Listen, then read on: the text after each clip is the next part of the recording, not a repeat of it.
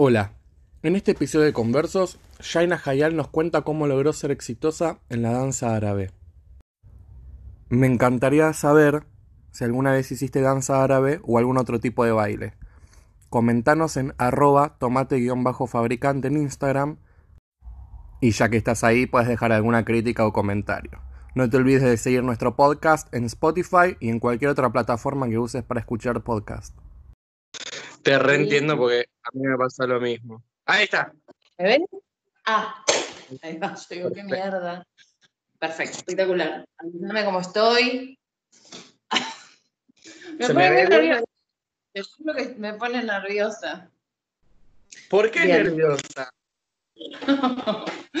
no, porque no, las entrevistas es como que, nada, es raro. Es una situación rara. Pero bueno, estamos charlando. Sí, es verdad. Bueno, contame cómo te estás yendo con esto. Re bien, por suerte. Re bien. Eh, más que nada, bueno, vos sabés, a mí me encanta hablar, así que estas conversaciones me hacen en, en la cuarentena y como no puedo expresar mucho mi arte corpóreo en cuarentena, lo expreso de esta manera. Me parece que Bueno, tenés que escuchar, tenés que escucharlos. Hoy me llegaron un montón de mensajitos por el episodio que subí ayer, que me gustó bastante. Te va a gustar a vos. Sobre qué cara.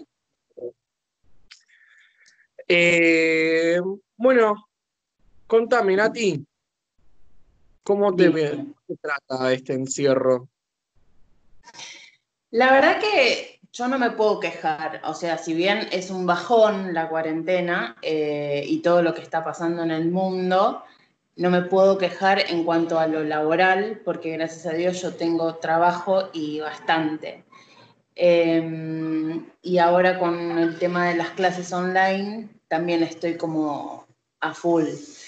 Así que en ese sentido, por suerte bien, la voy llevando bien. Obviamente que a mí lo que más me cuesta es el tema de extrañar a la familia, a los amigos y el vínculo social que uno, que uno tiene.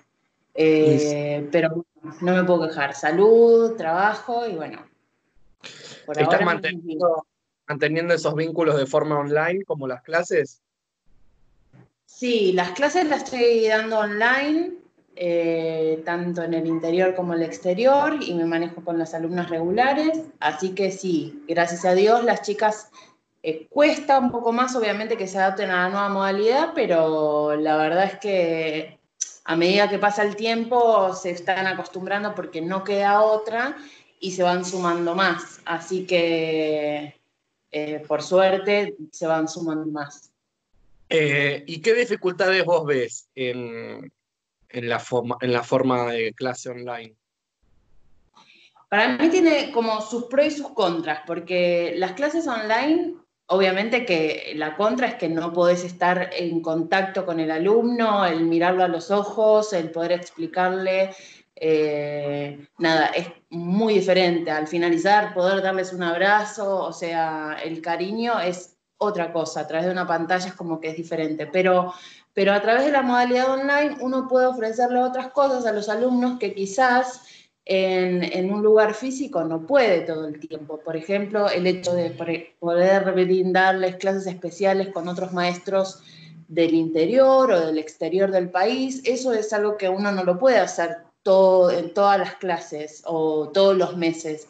Y la modalidad online me permite poder ofrecerle eso a las alumnas y bueno, nada, obviamente que se ponen súper contentas o trabajar con material audiovisual, que en una clase si no tenés en, en el lugar físico, en el estudio, no tenés un, un, una tele, una pantalla grande como para poder mostrarle un material que querés dar una clase teórica, no podés ofrecerle eso y ahora virtualmente lo podés hacer, podés hacer clases teóricas y poder eh, pasarle material audiovisual, está bueno también para ellas para poder aprender más.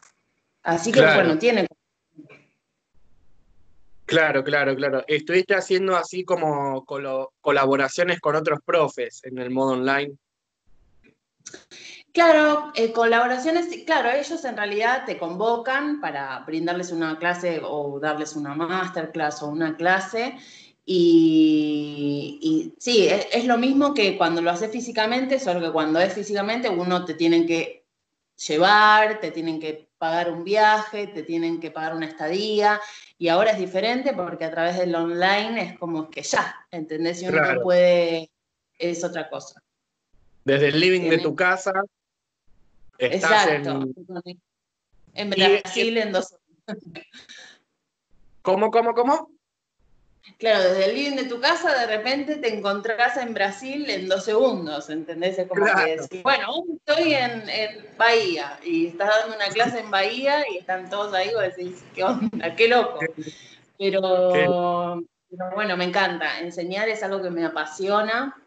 Eh, en realidad siempre me gustó mucho enseñar, es como que ahora me gusta, estoy más como que la bailarina está un poquito más de costado, estoy como más abocada a la enseñanza y ya no tanto como bailarina, eh, pero obviamente que bailar me encanta, pero, pero bueno, viste que va pasando uno, va pasando por etapas dentro de lo que es la danza. Totalmente, totalmente. ¿Y cómo fueron tus etapas? ¿Desde dónde arrancaste? yo arranqué desde muy chica, tendría unos 16 años, 17, y empecé con todo lo que tenía que ver con ritmos brasileños, todo lo que tenía que ver con, con lambada, zouk, axé, samba de gafiera y todo eso. Em, yo ya copiaba de chiquita los pasitos de Michael Jackson, las coreografías de Yuya, me quedaba horas en la tele mirando el canal Art, no sé si todavía existe, me parece que sí, pero que pasaban siempre eh, las bailarinas clásicas y horas, horas estaba bailando. Empecé con ese ritmo y la verdad es que me encantó, es como que siempre a través de la danza es como que yo sentí que podía, era como mi cable a tierra, mi terapia. Y bueno, me metí en eso y empecé a bailar, a hacer shows en diferentes lugares y en un momento es como que me cansé de depender de un hombre para bailar. Yo bailaba, hacíamos shows con grupos y mucho en pareja, que me apasiona la danza en pareja, pero llega un punto que estás como muy dependiendo de la otra persona, vos lo sabes muy bien. Entonces, ahí fue la primera etapa en la que necesité encontrar alguna otra danza en la que yo pueda desenvolverme sola sin la necesidad de depender de alguien. Y bueno, eh, apareció la danza árabe en mi vida, que como que siempre me intrigaba mucho todo lo de lo místico, el misterio de las pirámides y todo eso. Y era el auge de Shakira en ese momento. Entonces es como que la danza árabe salía por el poro de, por todos lados. Y bueno, empecé como así para arrancar. Nunca pensé que me iba a dedicar, digamos, profesionalmente a esta danza. Y bueno, empecé el profesorado, lo terminé, ya después el, maestro ya empezó a pedirme que empiece a dictar clases en su escuela, que me empiece a encargar de grupos de alumnas, de las alumnas más pequeñas, después que lo cubran sus viajes, eh, que empiece a montar coreografías para ponerle para el ballet o, diferentes cosas que fueron haciendo que me, ya me vaya metiendo en lo que es la parte de la enseñanza y, bueno, una vez que, me formé, eh, es como que empecé a dar clases y demás. Eh, y ahí como que una cosa fue llevando a la otra y de repente me encontré dedicándome de, de lleno a, a, esta danza y la verdad que nada, fue como maravilloso lo que me fue llevando. Pasaste de que tu profe sea la tele eh, a dar clases vos por todo el país. ¿Cómo? Eh,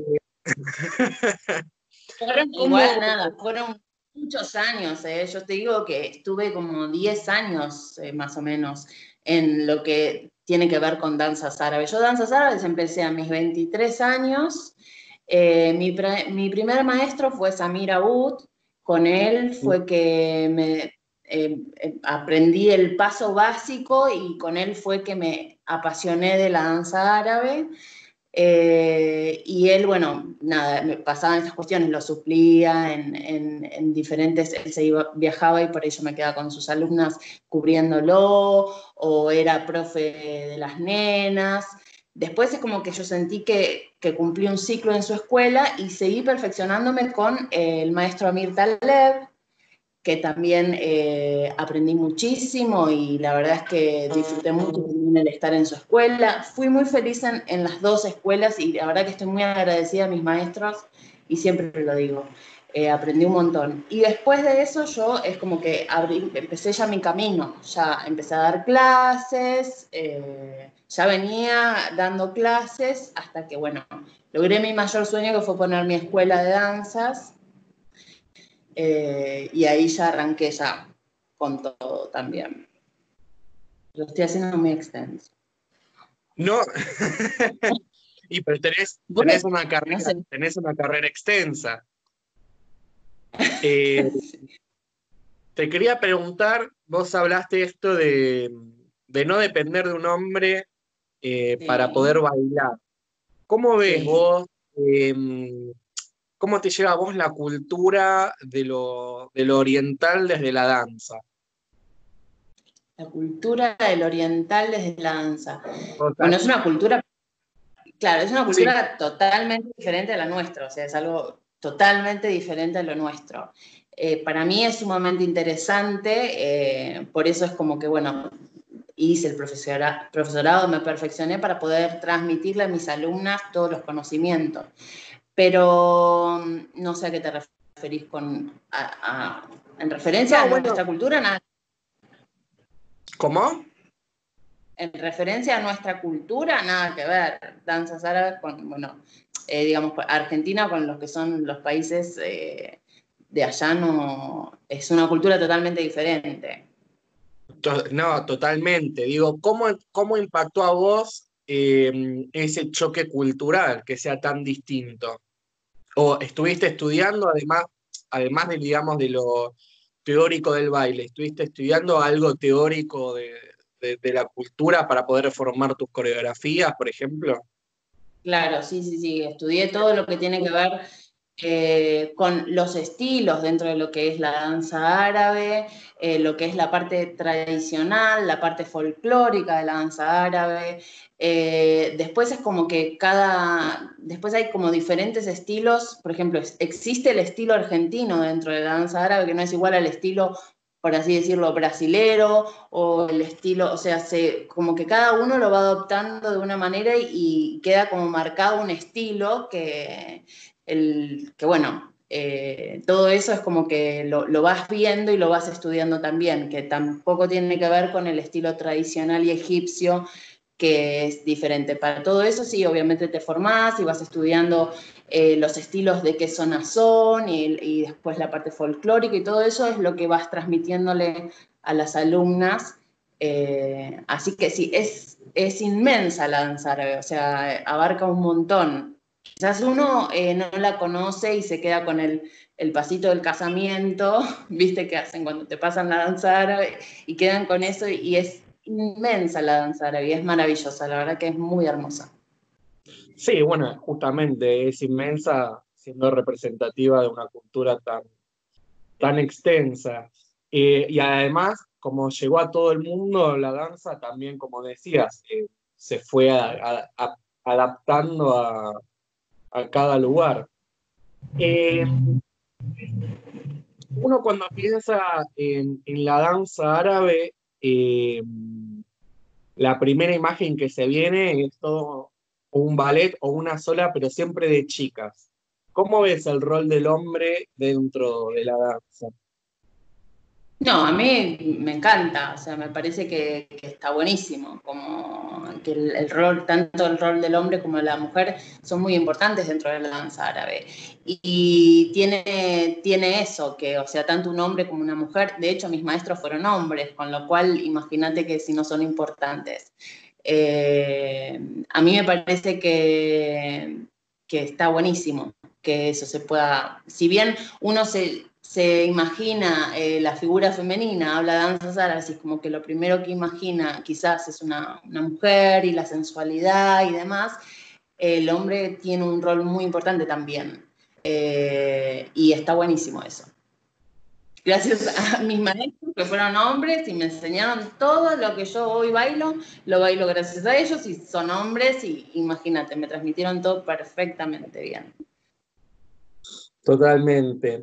Eh, y te transmitieron también esta, digamos, este empuje, esta pasión que tenés para seguir eh, creciendo en, el rubro.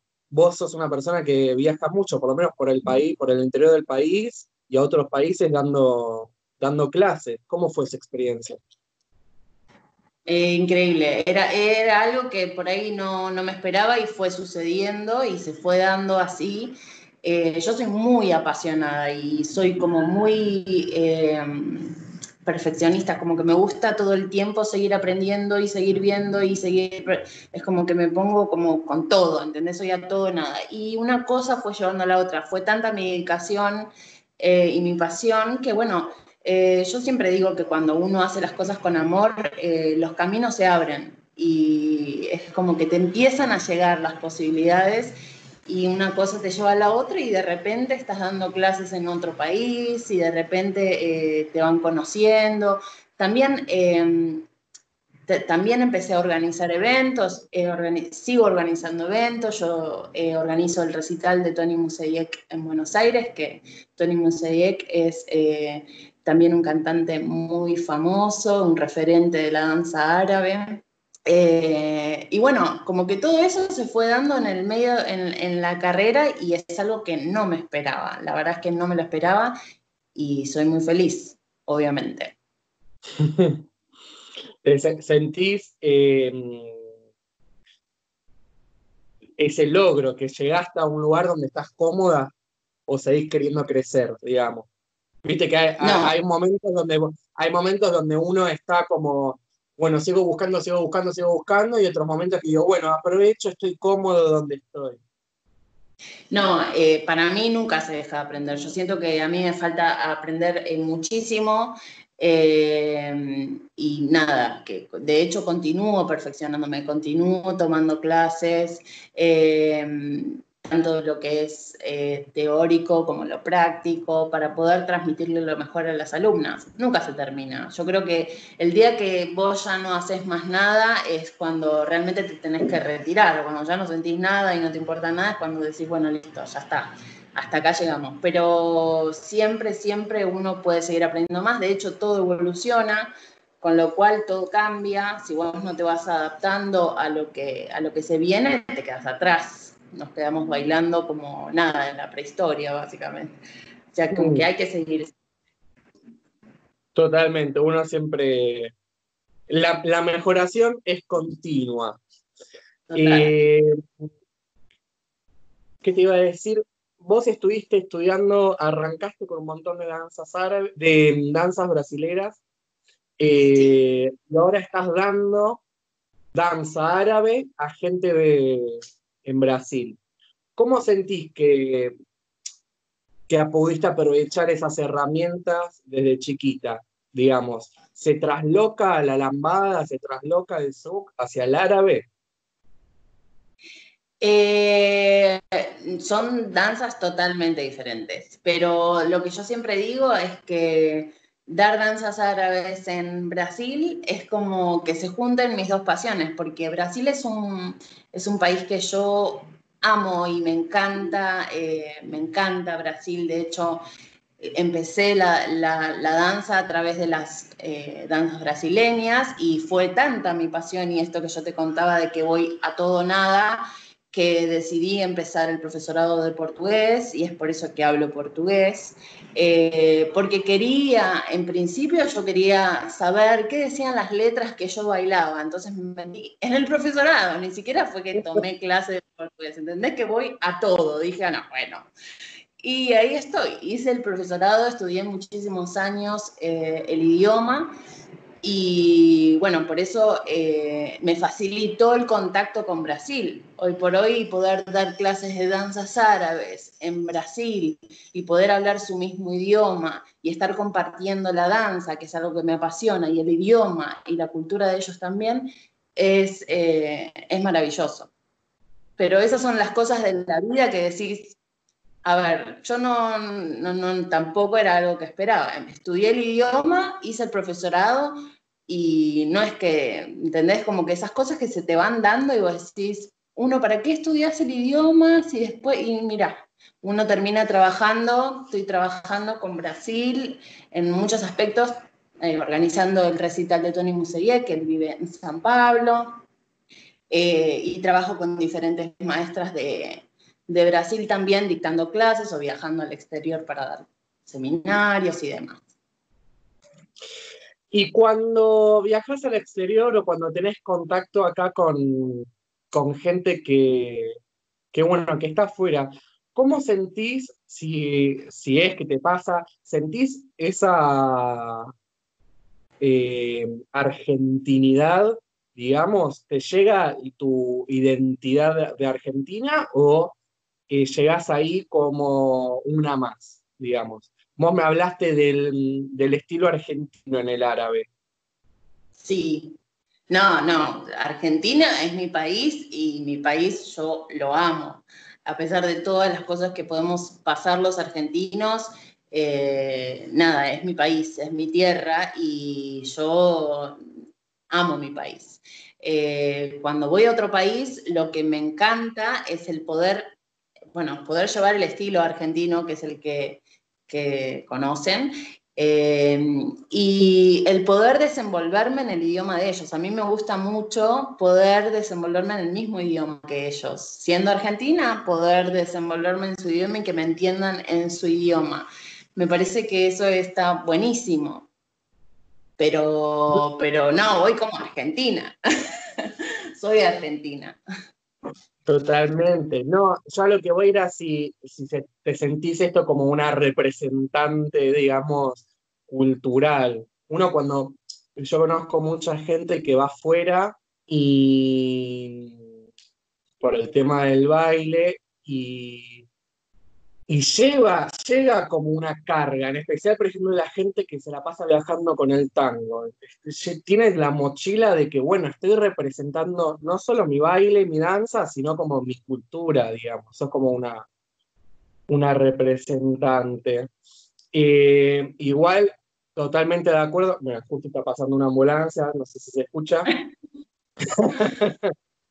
eh, totalmente de acuerdo que está genial esto de, poder comunicar, ¿no? La danza también es una forma de, comunicación. ¿Te, pasa esto de, a lo mejor, por ejemplo, me imagino que has bailado con gente que a lo mejor solo habla árabe, ¿no? Sí, sí, y, otros idiomas también, claro. También. Y que, y que, y que mm, podés comunicarte a través del baile. ¿No? Sí. El lenguaje no verbal. ¿Cómo es em, bailar en el escenario afuera? ¿Se siente igual que acá? ¿Bailaste en el escenario afuera? No lo sé. Sí, sí, sí, sí, bailé, bailé. Eh, bueno, en Brasil, obviamente, en Uruguay también estuve bailando. Eh, la verdad es que, em, nada, es nervios siempre. Y yo siempre digo que em, que si no sentís nervios cada vez que salís a bailar, eh, no salgas. Lo mismo que te decía, si no sentís esas ganas de seguir aprendiendo, no sigas, porque es como que ya está. Entonces, sí, la verdad que produce muchísimos, muchísimos nervios bailar afuera eh, y acá también. Los mismos nervios afuera que acá. Yo siempre, y bailo igual, que para que tenga delante mío una sola persona o tenga 500 o 600 personas. Para mí eh, los nervios es igual y la preparación es la misma, sea para una, sea para diez, igual que en las clases. La clase la preparo con el mismo amor y la misma dedicación, sea para una sola alumna o sea para 20, 30 alumnas o las que fueran, digamos. Yo puedo atestiguar que he tomado clases con vos, que sos una docente muy cariñosa eh, y muy dedicada, eso es cierto. Eh, Em, nosotros nos conocimos bailando salsa o bachata, eh, alguna de las dos. Sí, eh, así es. ¿cómo, ¿Cómo traes este bagaje del árabe a cuando querés aprender otro ritmo? Bueno, me resirvió danzas árabes para bailar bachata, porque bachata tiene mucho de la, de la danza árabe, tiene mucha disociación y, y ahí yo dije, qué bueno, qué bueno que está esto, porque a mí me gusta bailar, o sea, soy bailarina ya de chiquita y a pesar de estar, eh, ser bailarina profesional de danzas árabes, bailé un montón de cosas también como, bueno, danzas brasileñas que ya hablamos, salsa, bachata, también un poco de tango. Hice clásico tres años y medio, más o menos también. O sea, siempre estuve muy interesada en la danza. Y salsa y bachata fue esa época donde nos conocimos, que mm, nada, siempre me gustó la, la, salsa y la bachata. Y la bachata, que fue ahora hace poco, hace poco que resurgió la bachata, o está hace mucho, pero ahora se hizo como fue el auge, digamos, de, por así decirlo, ¿no? No sé, eso vos sabrás más que yo. Pero, sí, no, sí, sí, te escucho. Pero digo, lo, que, lo que a mí me gustó mucho de la bachata es que, nada, podía, podía aplicar lo que yo sé de danza árabe porque usan, tienen mucha disociación. Entonces me divertía mucho. Me divierte mucho bailar bachata, me encanta. Me parece hermosa también.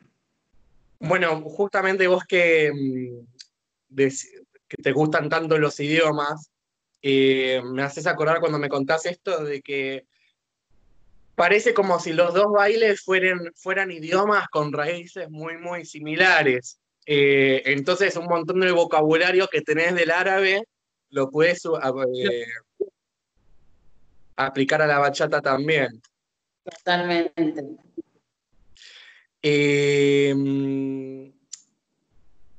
¿Qué me habías dicho? Perdón. no, estábamos hablando de cómo, no, de cómo nosotros nos conocimos bailando salsa y bachata y cómo a mí me, me interesaba o me gustaba el tema de mezclar las dos danzas. Creo que esa había sido tu pregunta. Sí, sí, sí, sí. sí. Eh, hoy tuve un día muy pesado. Eh, es yo siempre vi el baile, en especial cuando, cuando empecé a tomar clases de, clásico, em, vi el baile como una forma de empoderación enorme, porque en el proceso, el, aumento de capacidades que te da el cuerpo, el aumento de las cosas que vos podés hacer, em, es increíble. Yo me siento como realmente muy empoderado, muy em, hábil al hacer cosas que antes a lo mejor no podía. Eh, como por ejemplo vos que empezaste a, bailar bachata y lo agarraste así, porque bueno, ya tenías todo un montón, unos recursos enormes. Em, sos una persona que se dedica mucho a, su cuerpo también, haces como mucho workout, haces mucho ejercicio. Eh, sí. Eso es algo que te, la dio, que te dio el baile, que vos dijiste. A veces el baile te llega y te dice, mira, tenés que estar en forma porque si no, esto no vas a llegar a hacerlo. ¿Es algo que te chocaste con el baile o venía desde antes? No, siempre es algo que siempre viene en mi personalidad está. O sea, a mí me gusta verme bien y sentirme bien conmigo. Eh, no lo hago por una cuestión de, de, cómo me ven las otras personas, sino lo hago para sentirme bien conmigo realmente. Pero más allá de eso, de que ya está incorporado en mi personalidad, siento que la bailarina tiene que tener como una, eh, un cuidado con su cuerpo, porque trabaja, es su herramienta de trabajo. Entonces es como que vos tenés que cuidar tu herramienta de trabajo. Y bueno, por eso también, eh, eso también me lleva a cuidarme, ¿sí? Además de ser yo así, ya el hecho de ser bailarina también me lleva a eso. Siento que es importante el cuidado del cuerpo porque lo siento como una herramienta. Como, qué sé yo, los jugadores de fútbol que tienen que entrenar, los, o sea, los atletas, o sea, es, es importante porque con eso uno trabaja, entonces hay que, hay que dar importancia. Total, sí, total, totalmente, totalmente. Eh, no, pero claro, no, no, no, me parece que está mal, están mal los extremos, ¿no? Porque hay gente que quizás tiene problemas de obesidad o tiene problemas y no, y, siente que si no tiene un cuerpo determinado no va a poder bailar y eso no es así. O sea, se puede bailar igual. Yo lo que digo es que hay que cuidarse y hay que tratar de sentirse bien con uno, porque es parte también de, la herramienta de trabajo. Pero en la danza árabe, por lo menos, eh, no es necesario que. Yo sé que en otras danzas requiere como más una estética fuerte, como ponerle la danza clásica, eh, por todo lo que tenés que hacer. Pero bueno, la danza árabe, eso no, no lo, requiere y no, es necesario. Claro, por ahí va mi pregunta. Eh, por ejemplo, eh, yo en la cuarentena arranqué a elongar, estoy elongando una o dos horas por día, eh, porque me di cuenta, tengo todas las cadenas musculares súper cortas o no elongadas, justamente desde la bachata y la salsa no te requieren una elongación muy grande. Me parece que ninguna baile en pareja requiere, viste, tanto esfuerzo físico como lo mejor eh, contemporánea o ballet. Em, entonces a veces vos podés ver bailarines de ballet que se la pasan todo el día en el gimnasio y un bachatero que se la pasa a birra y, y a salame.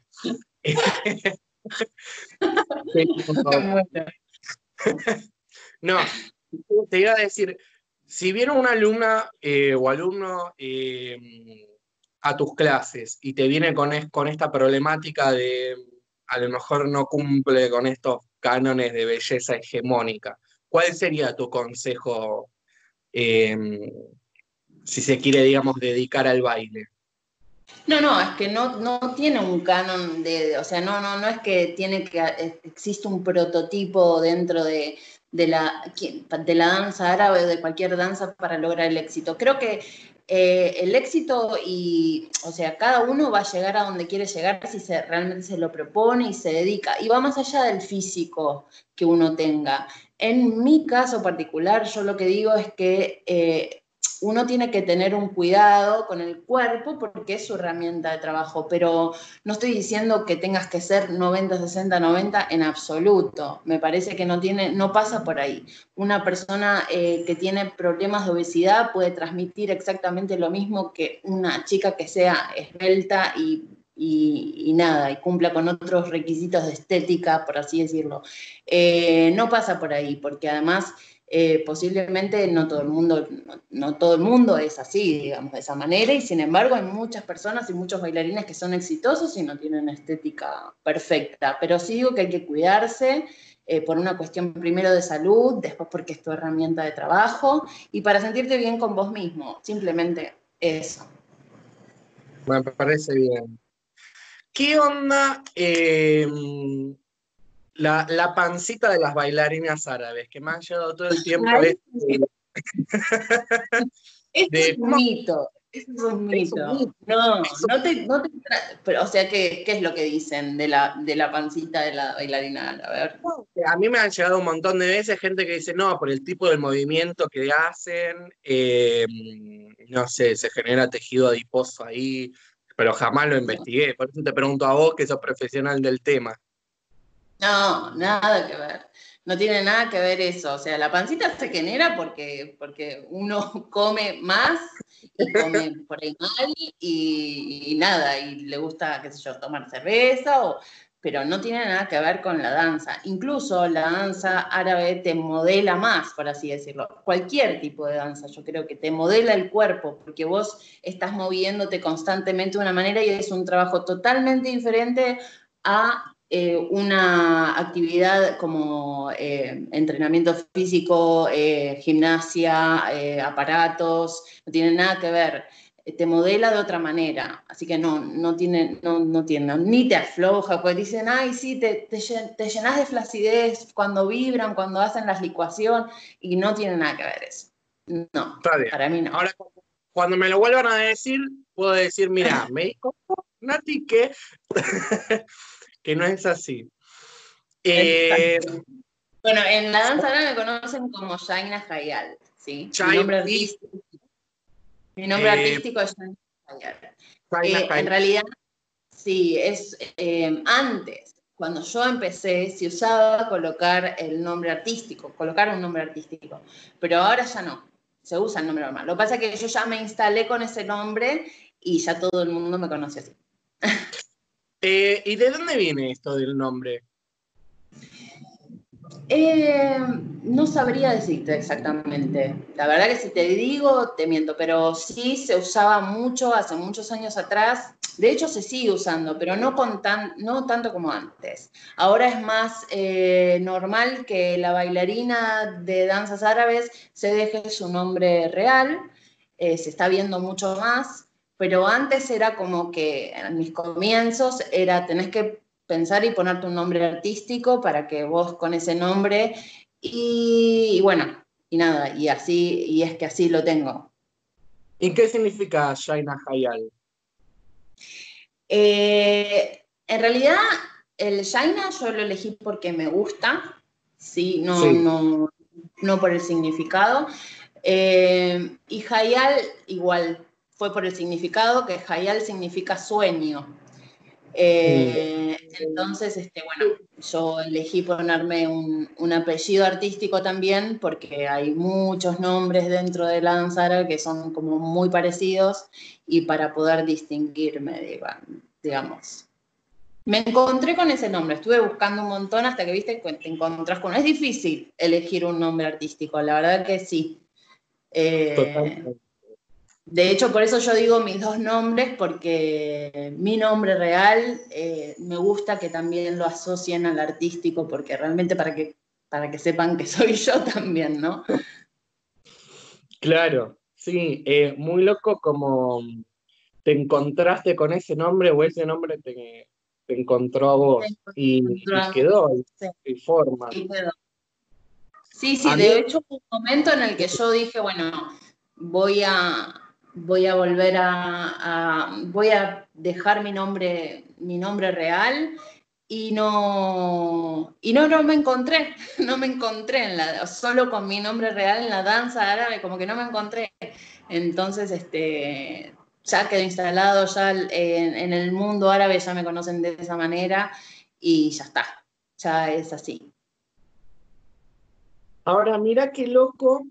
Eh, que tenés dos nombres y tenés, eh, digamos, dos carreras exitosas, porque no es que solo te dedicas al baile, si bien es, digamos, tu preponderancia, eh, estás trabajando, digamos, con un, con un trabajo de civil. Totalmente, yo le digo mi trabajo oficial. Sí, obvio. Eh, yo tengo un trabajo de oficina, como todo ser, mortal, de lunes a viernes, ocho horas. Eh, y después me dedico a todo lo que tiene que ver con el arte, que es, eh, bueno, dar clases, organizar eventos, estudiar actuación, canto, guitarra, todo lo que tiene que ver con el arte es como, nada, loca, apasionada, entrenar y demás. Eh, pero sí, sí, tengo mi trabajo también, de ocho horas. Eh, ¿Y cómo es eso de, que convive Dr. Jekyll y Mr. Hyde, Nati Barrio, Porque en realidad, a ver, el trabajo yo lo tomo como un medio para, o sea, si bien por supuesto eh, lo valoro muchísimo y lo respeto, porque gracias a Dios, como están las cosas, tener un trabajo hoy por hoy no es cosa menor. Eh, pero no es lo que me llena el alma. Entonces, este, yo lo, veo como un medio para, lo hago como para poder después eh, eh, dedicarme a todo lo que me gusta hacer, que es lo que realmente me, llena el corazón. Me parece excelente. vos hablaste, estabas tomando clases de actuación. Sí, estoy estudiando Sí. Sí. Estoy estudiando con Claudio Tolcachir en timbre 4. Pero ahora, bueno, estamos con el impas de la, cuarentena y, bueno, ahora estoy ahí como que está, complicado virtual todo, pero sí estoy estudiando con Claudio Tolcachir. Me hiciste acordar eh, a uno de, de, tus personajes que más me llegó, que fue cuando hiciste la Zombie Walk. Ah, sí, bueno, eso lo hice antes de empezar con Claudio, eh, pero bueno, eh, dentro de lo que es el estilo de la, danza árabe, mi estilo, es fusionado. Yo soy loca por las fusiones, es muy estilizado y fusionado. Me encanta fusionar porque justamente yo tengo como eh, otras danzas encima. De hecho, de chiquita hice muchos años comedia musical con Cibrián, con Pepe Cibrián.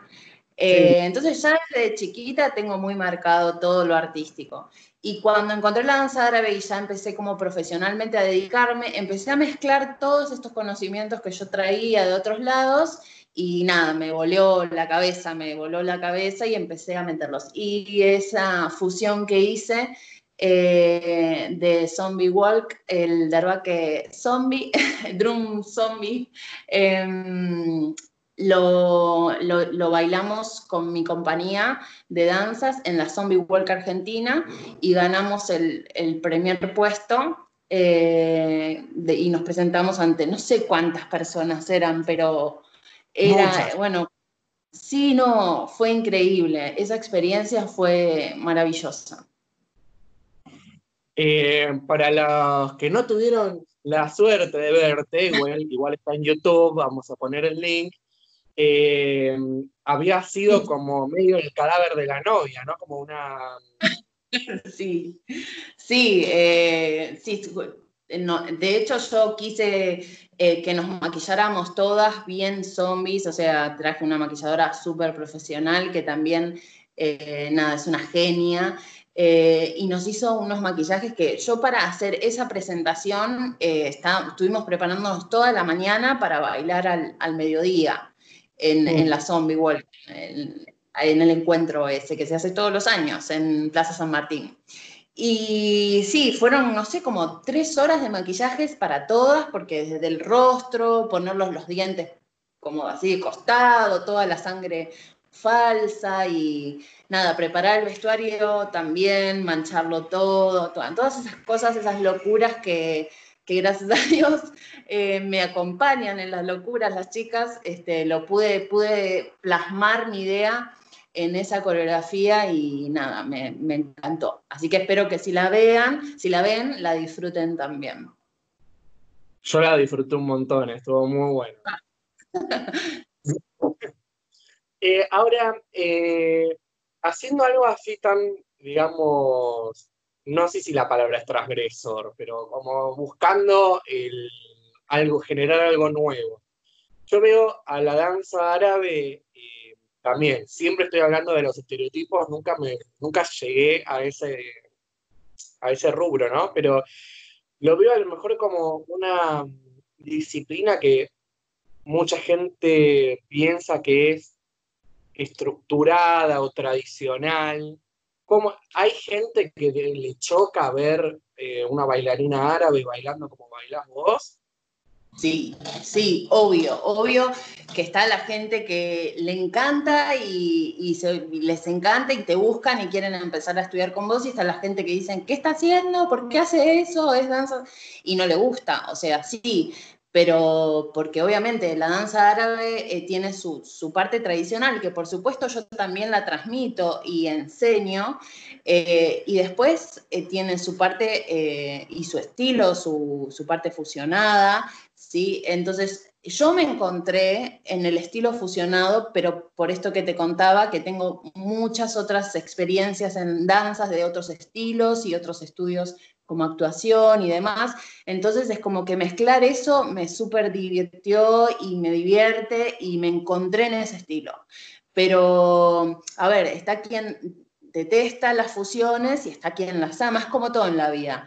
Yo siento que cada uno tiene que hacer, eh, siempre lo hago con mucho respeto eh, a la danza árabe, por supuesto, eh, sin querer lastimar a nadie y me parece que hecho con respeto y amor no tiene por qué perjudicar y de hecho la danza tiene que evolucionar todo el tiempo, si no nos quedaríamos en los pasos de, no sé, del siglo pasado, ¿me entendés? Es como que uno tiene que ir evolucionando. Y va a haber gente que te va a criticar y va a haber gente que te va a amar, eso va a pasar siempre en la vida. Yo eh, veo el paralelismo desde el lado de la bachata con la bachata tradicional y la bachata sensual. Que, viste que hay un montón de personas que se quejan, dicen, no, eso no es bachata. Eh, y está, está, me parece que es interesante buscar el, el punto de definición de hasta cuánto vos podés fusionar algo eh, y sigue manteniendo su, su esencia o te pasás, eh, porque llega en un punto que, digamos, eh, fusionaste tanto, fusionaste tanto, fusionaste tanto, que eso ya es algo nuevo, digamos, no, no peyorativo, pero nuevo. Claro, no, no, obviamente que, por eso te digo que yo siempre lo hago con conciencia y respeto. Las fusiones que yo hago, eh, si, ustedes las ven en, mi canal de YouTube, eh, son siempre con, eh, o sea, yo fusiono el vestuario, fusiono la música y, o sea, está todo fusionado y fusiono los pasos. Entonces es como que ahí estoy respetando, no es que estoy directa, qué sé yo, bailando, pongo un chamamé y estoy bailando árabe ¿entendés? O sea, el chamamé puro y yo me pongo con el traje mío, o sea, de, de odalisca y bailo. No, yo estoy fusionando desde la música hasta el vestuario y hasta los pasos. O sea, lo pienso todo para que sea como con respeto y, que sea una creación y algo diferente para aportar. Porque, a ver, eh, yo como maestra y mis maestros lo mismo, digamos, te transmitís las herramientas a tus alumnos, no para que sean clones tuyos, sino para que el día de mañana eh, tengan su propio estilo. Y yo me encontré con ese estilo. Yo me encontré con el estilo fusión y con el estilo estilizado. Pero no por eso no, no sé lo que es la danza árabe tradicional ni tampoco, o sea, y yo la enseño también, ¿entendés? O sea, hay que enseñar todo para que después eh, poder dar la libertad a los alumnos que elijan el camino que quieran. A mí me encontré en ese estilo, pero bueno, lo, que es fusión lo hago desde esa conciencia y con ese respeto. Y bueno, igual de todas maneras siempre está el que te critica y el que te ama, eso no lo vamos a poder cambiar. Sí, y sí, sí, yo siento que, desde mis clases eh, sirven un montón como para tener este momento de, decir, bueno, veamos cómo podemos eh, dar un pasito más muchas veces es una, es una equivocación, o no es una equivocación, sino muchas veces das ese paso y decís, bueno, no, por acá no era. Eh, y vamos, vamos buscando por otro lado. ¿Cómo es em, tu proceso creativo a la hora de armar estas coreos? ¿Se puede enseñar lo que vos tenés o es algo, digamos, innato? La verdad es que a mí lo que me pasa, no sé si se puede enseñar eh, el hecho de crear. Yo creo que, eh, a ver, se pueden dar las herramientas y los tips como para vos decir, bueno, tenés que empezar por acá, empezar buscando música, empezar, sí se puede, se puede ayudar a guiar eh, y a enseñar a empezar a fomentar la creatividad, digamos, en la persona. A mí lo que me pasa para crear es que yo encuentro una música o de casualidad me encuentro con una música y, ya se me viene toda la coreografía a la cabeza, el vestuario, y ya sé cómo, o sea, como que me agarra un ataque. Y por ahí son en momentos que menos, eh, o sea, inesperados, ¿entendés? Por ahí estás en, estoy acostada en la cama a las 3 de la mañana, me di vuelta y me desperté para ir al baño o lo que fuera, y de repente digo, ay, esto, esto puede ir acá, esto, y ya ahí ya se me ocurrió algo o, si no, buscarlo, sentarte y de repente decir, bueno, esta música me parece esto, puede dar para esto, puede dar, para lo otro. Eh, no sé, es como que me van haciendo, a, partir de la música me empiezan a nacer las imágenes y, las ideas y de ahí yo ya después voy plasmándolo. Eh, ya voy pensando en un vestuario, ya voy pensando en, la puesta en escena, ya voy pensando en, la coreografía, en, las bailarinas. Me gusta mucho armar coreografías grupales, me encanta. Crear me fascina. Pero sí, creo que se puede enseñar a, a crear. Claro que sí. Sí, se puede enseñar todo en realidad, ¿no? Por ahí uno tiene más facilidad o menos facilidad, pero puedes enseñar. Eh, ¿Y cuáles son tus proyectos a futuro? ¿Cómo sigue Shaina Hayal? Ahora la modalidad online. O sea, así tanto para, para, alumnas del interior como del exterior, como regulares, que gracias a Dios día a día se van sumando más chicas y eso me pone muy feliz. Y después que la vida me sorprenda. La verdad que con todo esto que está pasando, eh, trato de no proyectarme mucho a futuro y sino ir viviendo el día a día porque uno nunca sabe lo que va a pasar. O sea, uno tenía quizás proyectado un montón de cosas para hacer. Yo de hecho este año eh, estaba organizando un evento que quería hacer en septiembre y pasó todo esto y no lo puedo hacer. Ahora tendría que viajar en julio para Córdoba, también para un certamen de danza, que soy jurado, y tampoco sé si voy a poder viajar. Entonces digo, y así un montón de cosas que tenés que proyectadas y que no sabes, ¿viste? La vida de repente te dice, no, chau, y te tenés que reinventar y, así que digo, me parece que hoy por hoy lo que te digo es, seguimos con la modalidad online y creo que vino para instalarse. Y en mi, en mi caso yo voy a seguir con esto a pesar de que se levante la cuarentena, voy a seguir en la modalidad online y después que la vida me sorprenda con el resto, para bien que sea. Perfecto, sí, seguro, seguro, seguro, seguro. Bueno, Nati, eh, muchas gracias por estar. La verdad es que aprendí un montón. Gracias a vos. Gracias a vos, en serio. cuando estás invitadísima a volver. Siempre la online, como decís vos. La modalidad online. Sí, la modalidad virtual, quise decir, sí, tal cual. Exacto. Bueno, gracias, en serio, me sentí muy cómoda. Gracias a vos, Nati. Nos vemos la próxima. Dale. Chao a todos. Adiós.